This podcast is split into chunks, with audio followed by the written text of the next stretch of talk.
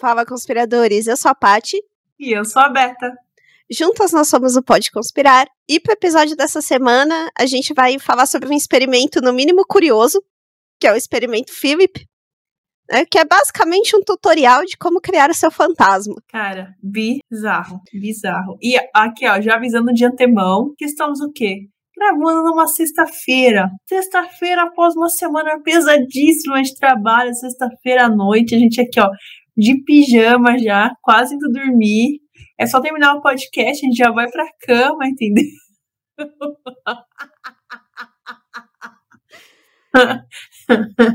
então, então é, dá pra é esperar aquele desempenho, assim. É, isso.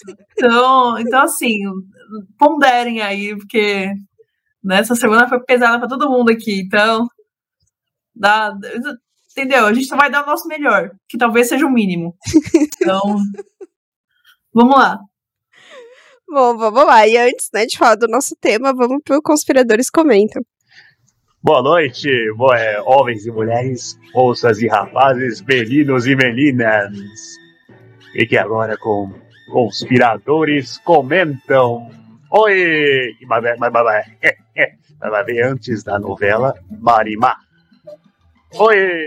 Eu é da Fran e a Fran mandou assim: Oi meninas, se eu visse essas fotos quando eu era criança, eu ia até acreditar, mas eu, ia, eu ainda ia ter mais medo do Saci, que apavora mais com uma perna só do que esse moço alto com pernas compridas. Ah, tá falando do episódio do Slenderman, que foi o nosso último episódio. É, e sobre filtros infantis, eu, como mãe, já digo que nem sempre funciona. Ai, ó, e a gente tem que ficar de olho mesmo no que as crianças consomem na internet, mesmo com controle parental ativado no telefone. Muita coisa passa e acaba sendo inapropriado para a idade. Mas acho é, que isso vai da opinião e criação de cada progenitor. E o que eu acho errado para a idade da minha filha pode ser classificado como ok para os outros pais. Fato. Tem toda razão. Verdade. Isso é bem, é bem variável, né? Também. É bem variável. É bem variável. Talvez um, um todo o filtro consiga capturar, mas essas minu, é, minudezas, né? Né de é, controle parental, cada um educa o filho como bem quiser, talvez realmente passe, né? Como a, a Fran muito, menos, muito bem disse, né? Não, e tem umas coisas assim que se torna quase impossível de controlar, né? Eu tenho, tenho amigas que têm filhos em idade assim que já jogam videogame, por exemplo, e em partidas tipo de Minecraft, de Roblox, acontece umas coisas assim, porque jogam pessoas mais velhas junto com crianças uhum. ali jogando. Então, né? Bem difícil mesmo.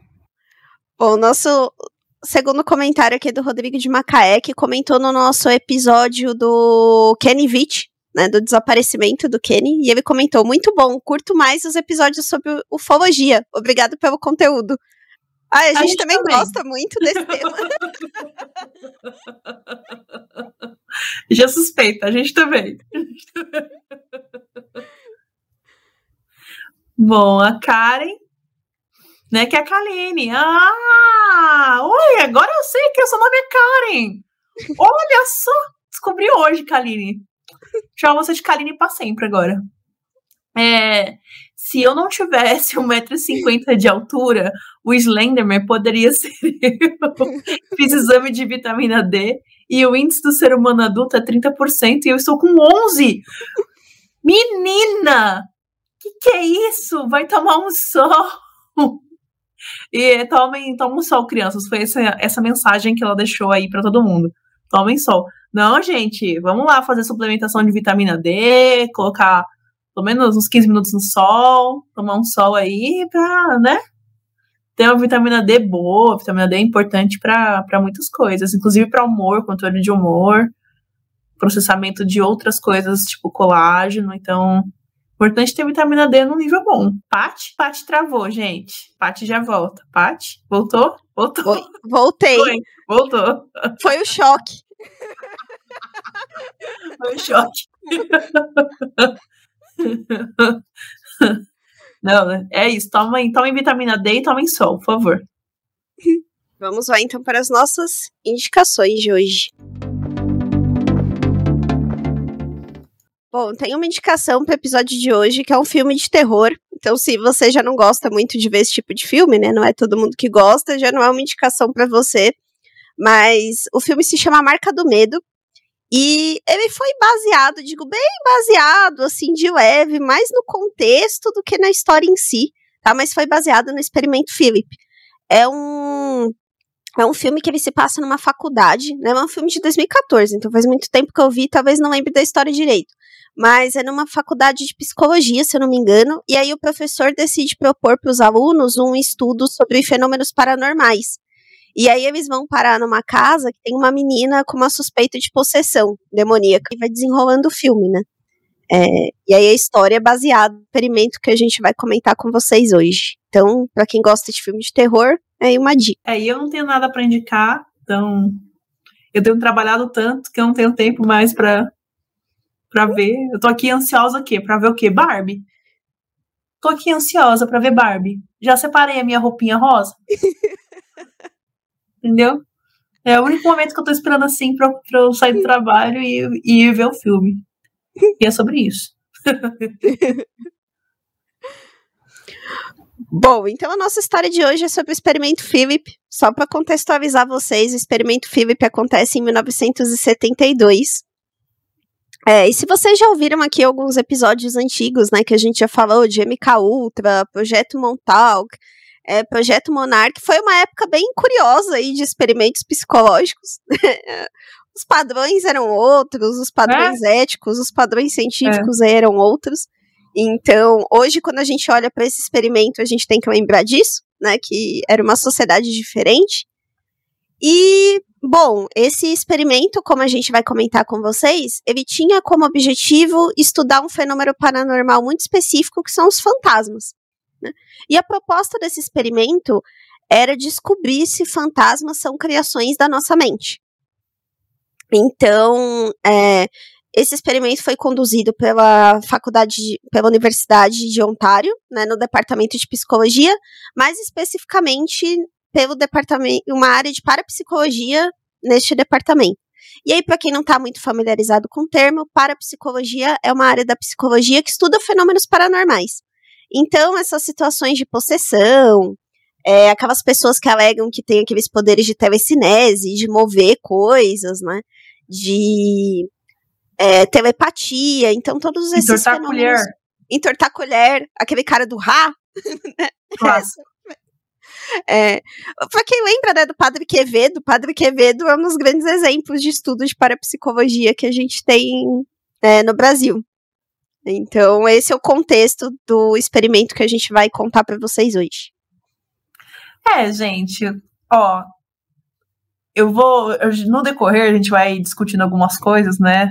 Em relação ao, ao experimento, porque assim, né, é aquilo que a Paty falou, a gente tem que lembrar que assim, anos, anos 70, né, muita coisa acontecendo, anos 70, a gente sabe que tem é, uma grande influência de Bom, na parte científica, a gente tem que nos anos 70 a, existe uma grande, uma grande tendência tá certo? E uma grande pressão das universidades de demonstrar trabalho, tá?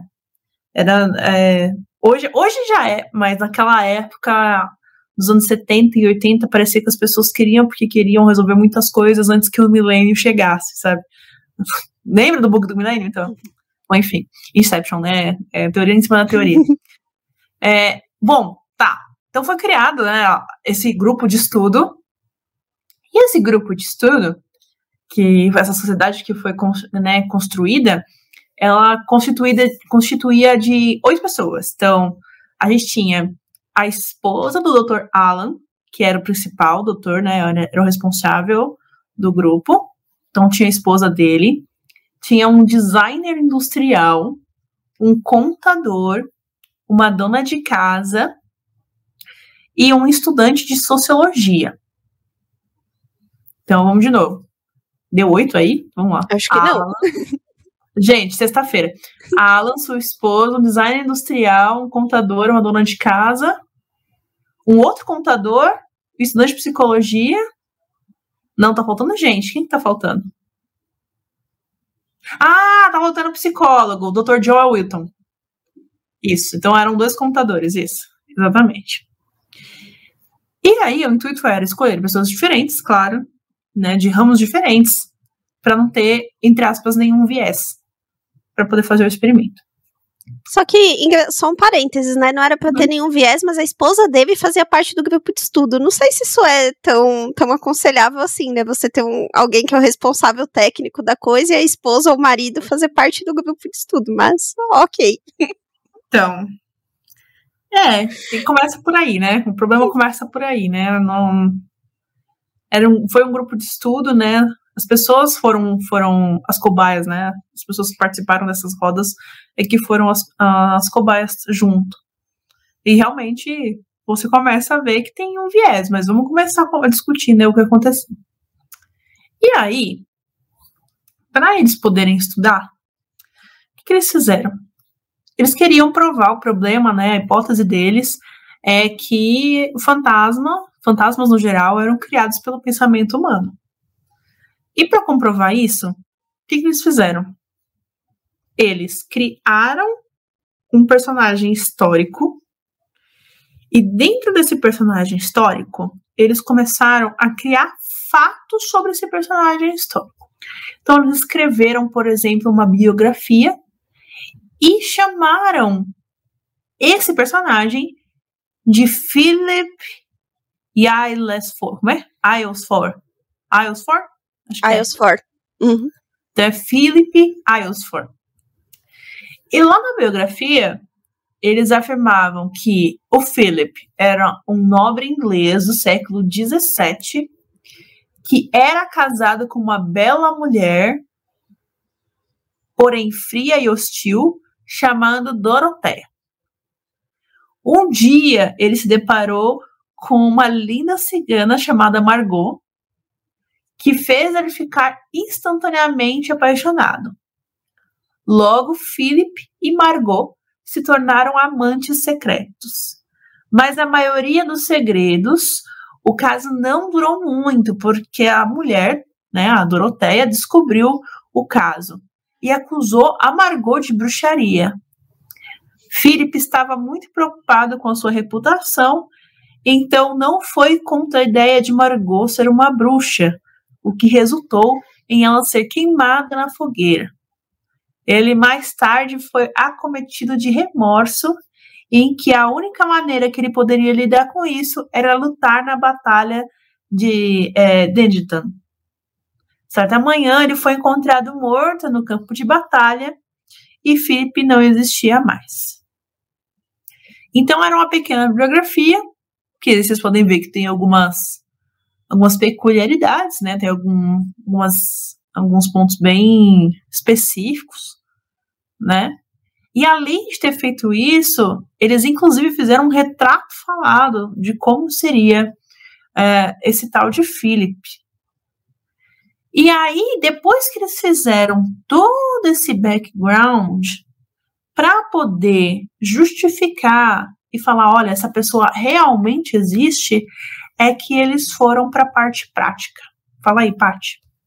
Não, e, e, assim, aqui a gente falou uma versão muito resumida, tá, da é. biografia, porque eles fizeram um trabalho super detalhado de Exato. criar uma personalidade mesmo pro Philip. Então eles desenvolveram tudo, o que o Philip gostava, o que ele não gostava, quais eram as manias, né, criaram uma história super detalhada para ele, para realmente colocar na cabeça das pessoas, né?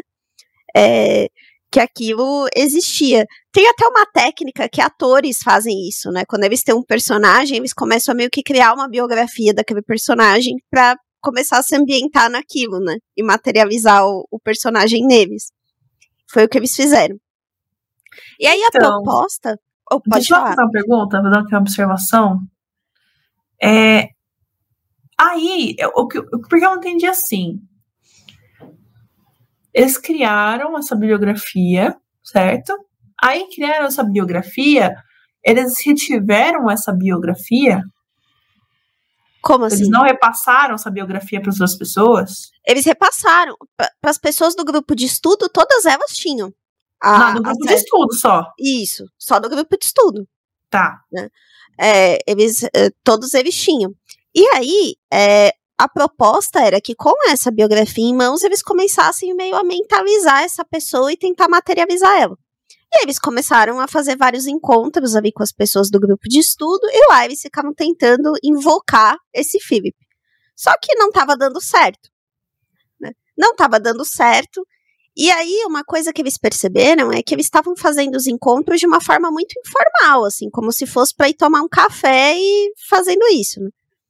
É, e aí ah, não vai dar certo. Então, para a gente emular isso, né? Já que a gente quer simular uma invocação, a gente tem que adotar as condições adequadas. E aí eles passaram a fazer algo parecido com que a gente. Se você já viu um filme com invocação de espírito, algo assim, você já viu aquela figura das pessoas em volta da mesa, com as mãos dadas, né? As luzes apagadas, e ali invocando, né, o espírito e perguntando: Ah, Felipe, você tá aqui, né?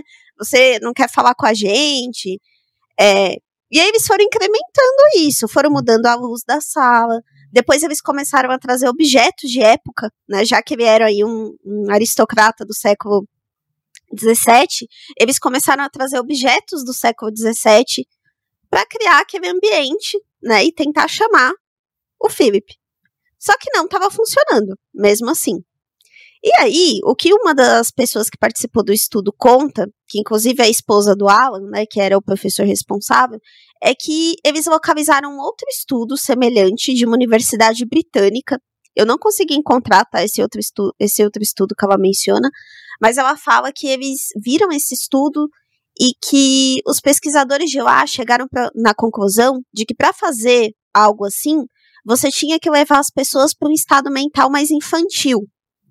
Porque as crianças, elas têm uma, um, como é que eu posso dizer? Elas têm uma aceitação muito maior de conceitos abstratos na cabeça delas do que a gente como adulto. Você falar para uma criança que ela pode voar, dependendo da idade dela, ela ainda não sabe que isso é impossível. Então, uhum. né, na cabeça dela é, é algo que pode ser realidade. E aí, para fazer isso, eles começaram a induzir um estado de relaxamento. Então, ah. eles cantavam, é, eles ficavam meio que brincando uns com os outros, fazer uma coisa mais descontraída. E aí, a partir do momento que eles juntaram essas duas coisas, é que as manifestações começaram a acontecer. Olha, a gente pode analisar, né, muito bem, assim. Primeiro que você induz todos os sentidos, né, para poder até para ter quase que uma uma hipnose é quase no sentido hipnótico da coisa. Então você tem o abaixamento de luz, você tem a indução de um sistema criativo mental de um nível infantil, como você bem disse. Então você tem a acessibilidade a muitas camadas lá dentro da cabeça, né? Eu não sei explicar isso muito tecnicamente, porque afinal de contas não é minha área, mas o que eu entendo é que essa indução né, dessa atmosfera formada, dessa indução de relaxamento, é quase que, tá, querendo ou não, um, um, uma hipnose. Bem é. curioso, eu não sabia disso daí da, da, da parte das brincadeiras infantis. Eu não tinha achado. Bem interessante. Bom, daí, partindo disso, que eles começaram a unir essas duas coisas, e foi visto que deu certo. O que, que é o dar certo, né? Então foi assim: uma noite o grupo é, tem a primeira mensagem do Philip na forma de uma batida, segundo eles, muito clara sobre a mesa, né? Eles começaram a fazer perguntas e pediram para ele fazer assim: uma pancada era sim e duas pancadas era não. E aí eles faziam perguntas, perguntas que tinham é, a ver com aquela biografia extensa que eles tinham criado, e o mais incrível da conversa, né, de que eles contam uh, nos vídeos, porque isso tem vídeos na internet, tem um documentário sobre, é que uh, essas batidas correspondiam de forma certeira às respostas corretas, né? Mas assim, ele, ele falava, mas até o momento ele não tinha uma personalidade, tá? Felipe foi capaz de dar informações históricas precisas, com eventos reais, o período de tempo e de pessoas que viveram com ele. Mas aí as coisas começaram a ficar muito mais esquisitas durante as sessões, que é o que se conta. Então, durante as sessões, o que começou a acontecer? Bom, começou a acontecer que Felipe começou a ter personalidade. Então, ter ponto de vista, é, ter um comportamento específico. Até mesmo começou, segundo os relatos, mover a mesa. Então, tem um documentado de que ele conseguia mover a mesa. E quando o grupo de Felipe pedia né, para escurecer as luzes do ambiente, por exemplo, segundo eles, ele fazia sem hesitar. E, cara, para mim, isso para isso para mim é o mais é, interessante. Porque, assim,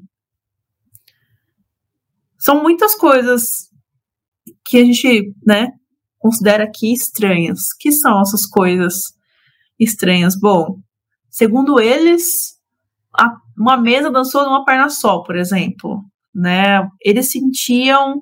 Quando eles pediam pro, pro, pro Felipe cobrir o grupo com um ar frio, o Felipe cobria.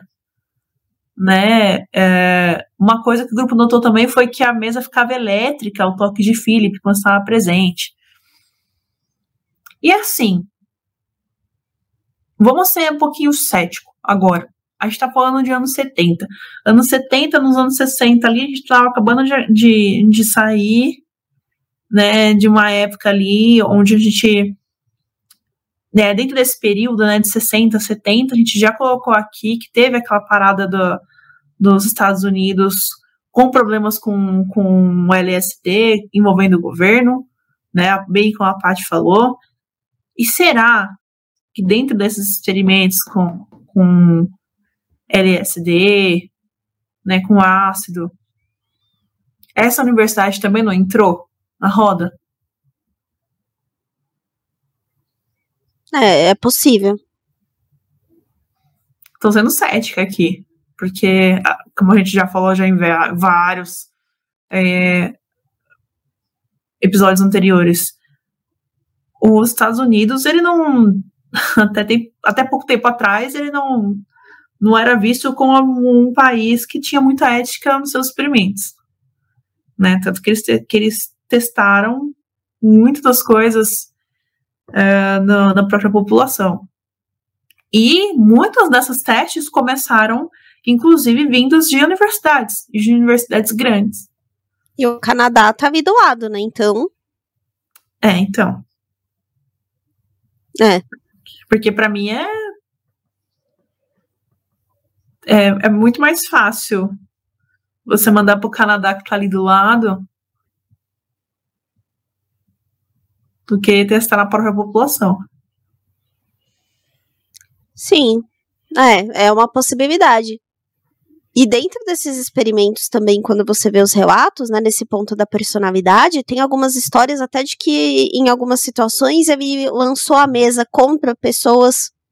Então, é, empurrou a mesa, né, contra as pessoas. É, um dos relatos eu achei até curioso, porque falava que quando uma pessoa chegava atrasada a uma sessão, o Philip manifestava um descontentamento, né, com aquele atraso. E aí uma das coisas que ele fazia era pressionar a mesa contra aquela pessoa. É. E é curioso que até a, a Beta mencionou, né, que tem um documentário. E esse documentário é bem antigo, é da época mesmo, né, de 70 e pouco. É, ele não tem legenda para português, né, mas né, é, é, curioso de assistir. E tem uma parte que eles participam de um programa de TV. Né, e no, nesse programa de TV, de TV, eles dão uma entrevista e eles levam a mesa lá. E aí eles ficam tentando fazer essa, essa experiência com o Philip lá. E assim, eles falam ali que eles estão ouvindo, e realmente você ouve uns barulhos assim que parece, né, uma mesa rangendo ou uma mesa batendo. Mas até aí pode ser tanta coisa, às vezes até inconscientemente alguém fazendo aquilo pra. Né, enfim. Ou conscientemente, é como... né? Ou conscientemente também, né? Que foi uma das suspeitas aí sobre o experimento, né? Que era algo tudo montado para chamar atenção.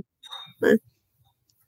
É, a gente tá Não. falando, né, de. Que bem, a gente tava discutindo no começo. Tinha um pouco de viés ali? Talvez. Tinha um pouco de viés. Né? Porque a gente tem que lembrar que existem experimentos e experimentos. Não tem como você aplicar uma metodologia científica nesse caso, porque a gente está fugindo de tudo que a gente conhece como ciência, né? E a gente está falando de uma parapsicologia. Não chega nem a ser psicologia, mas é uma parapsicologia. Então, eu, eu entendo que eles, que, que eles quiseram provar um ponto de vista. E o ponto de vista deles é que até agora, até nesse momento, né, quando eles colocam ali, né, porque eles até falam que, que foi feito isso diante de uma plateia. Sim. Mais, né? É... Tem os vídeos, né, de algumas, Sim. de alguns encontros, tem os vídeos. Exato. Mas assim, você olha, você vê a mesa, a mesa levantando, né? Porque dá para ver a mesa levantando, indo para um lado, indo para o outro. Eu não consigo me impressionar. Não sei qual a impressão que você teve. Foi uma coisa assim que me impressionou a ponto de não achar de forma nenhuma que poderia ser alguém do grupo fazendo aquilo. Porque não é uma coisa absurda, assim, ah, a mesa vai parar no teto, sei lá. Ah, então. é, é, a mesa começa a se movimentar, mas as pessoas estão ali, todas próximas da mesa, tal, né? É, então, não é de todo impossível que seja manipulado. Exato. E vale lembrar que ali por volta de 1900, isso muito tempo atrás, muito é, essas, essas sessões espíritas eram quase que um show, né? É, então era a tradição de ser um show, por exemplo, você daria, você era um barão, um lord riquíssimo lá da Inglaterra, entendeu? Aí você daria um jantar e, como entretenimento para os seus convidados, você faria uma sessão espírita na mesa. E, e lá existia, se você olha assim alguns relatos de algumas coisas, eles falam que, que de fato tinha algumas coisas do, do mesmo tipo acontecendo, né? Então, mesas, mesas mexendo, rangendo, batendo, a luz, a, a, as, as velas apagando, né? Então, assim, é, é, é, bem, bem semelhante, né? Então, você imagina que lá atrás, né, isso, essa impressão toda, essa, essa, esse envolvimento todo, como de fa tentar fazer isso funcionar, né, como forma de entretenimento, já era tão forte essa vontade de fazer funcionar que as pessoas realmente entravam naquele momento de transe para poder funcionar. Estou sendo cética, certo? Na década de 70, com uma tecnologia um pouco me melhor, né, comparado a 900, né? Então, uh, levantaram uma mesa com o pé, ou com, sei lá, com algum apoio de mão que a gente não esteja vendo. É muito. Nossa, agora parecia o Cortella falando muito. Gente, eu falei com o sotaque do Portela. Eu não sei porquê. Perdão, galera. Então vamos lá. É... Mas é, a tecnologia né, presente faria isso mais é, factível né, na década de 70. Não, então, pensando dúvida. bem cético, talvez realmente fosse para poder né? Não, e a quantidade de farsas que já existiram dessa natureza são enormes, né? Acho que todo mundo deve lembrar. Teve um caso, se eu não me engano, era aqui do Brasil mesmo, que diziam que era um fenômeno poltergeist, que a cama balançava com a menina, não sei o quê, e era tudo montado. Teve aquela menina que chorava os cristais de vidro, ah, né? É. Que também era a própria família que colocava. Então, assim, impossível não é. E fato é que esse estudo foi acompanhado por alguns observadores, né? E a principal finalidade do estudo, que era conseguir materializar visualmente ali, né, o fantasma, isso nunca aconteceu. né? Teve todos esses fenômenos aí de mesa, de objetos tal, mas nunca conseguiu materializar isso, né? Numa imagem ali que todo mundo conseguisse ver. Né? E eu lembrei de uma coisa, quando eu tava pesquisando para esse episódio, de algo que a gente falou no último, do Slenderman, que a gente falou dos tupas. Né? Essa experiência toda nada mais é do que você tentar criar um tupa. Enfim, né? Ninguém conseguiu materializar o fantasma, que era a ideia, né, do experimento. E o que eu achei curioso é que não foi a última vez que essa universidade fez isso. Né? Então, a Universidade de Ontário, ela fez esse experimento mais outras duas vezes, né, com, com o Alan George, né, responsável aí pelo, pelo estudo. É, eles fizeram mais três, três tentativas. Uma em que eles tentaram canalizar o espírito da Lilith, que era uma espiã canadense, o outro, que, o outro personagem que eles criaram era o Sebastian, que era um alquimista medieval. E o último foi o Axel, que era um homem do futuro. E aí os relatos desses experimentos são todos iguais desses do Philip, assim, eles conseguiram manifestações na mesa, em alguns objetos da, da sala, mas nunca conseguiram captar ele visualmente, né? Nenhum deles. É. É. Eu acho, eu acho um pouco de viés, né? Eu quero provar que isso existe, então eu vou fazer acontecer. É, também. Também.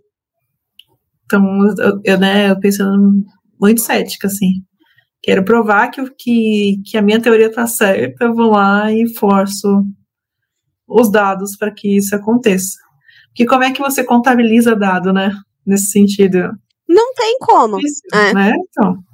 Não tem, porque é até difícil você ter uma amostra igual, né? Porque eu acho que a única forma Exato. de fazer isso talvez seria ter o mesmo grupo com as mesmas características, né? Em todos os todos os estudos. Exato, não tem como, você não tem reprodutibilidade, né? São casos diferentes, coisas diferentes, às vezes você ouve uma coisa, às vezes você, você ouve outra.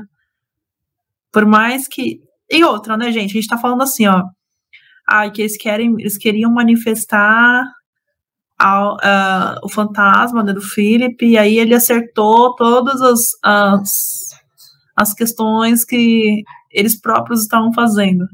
Claro que acertaria, né? Porque eles próprios estão fazendo, e eles próprios estão reproduzindo. Ah, Pode ser e... que eles produzam barulho. Então, assim. E sobre acertar isso. as questões também não é lá essas coisas. Não. Né?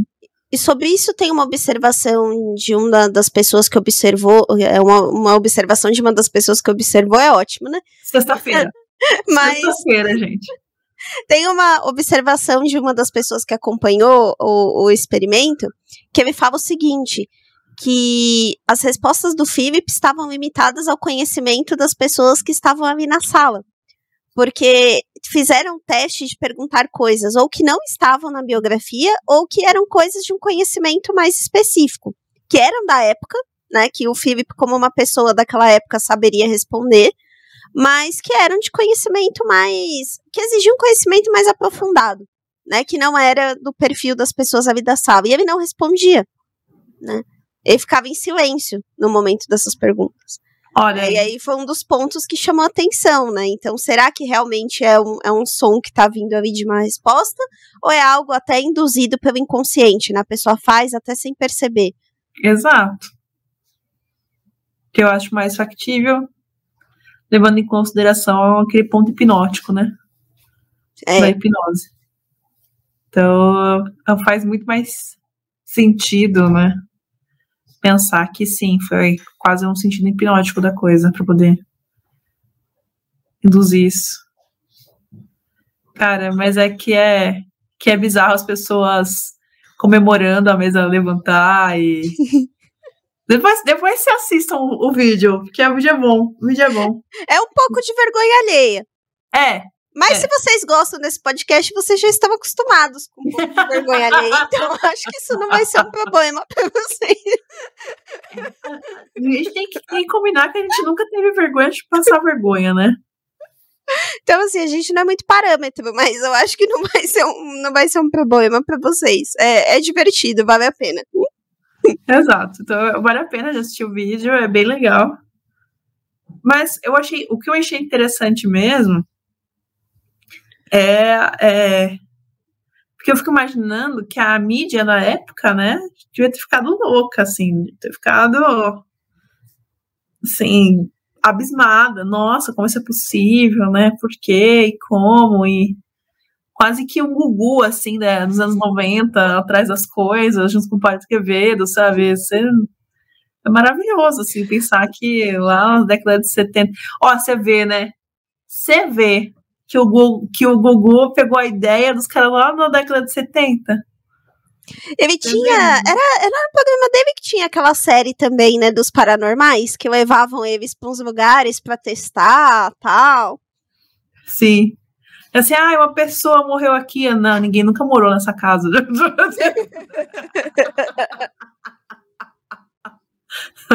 era muito bom. Eu gostava muito desse programa. Que era TV de qualidade. Eu tinha medo às vezes. Às vezes eu tinha medo.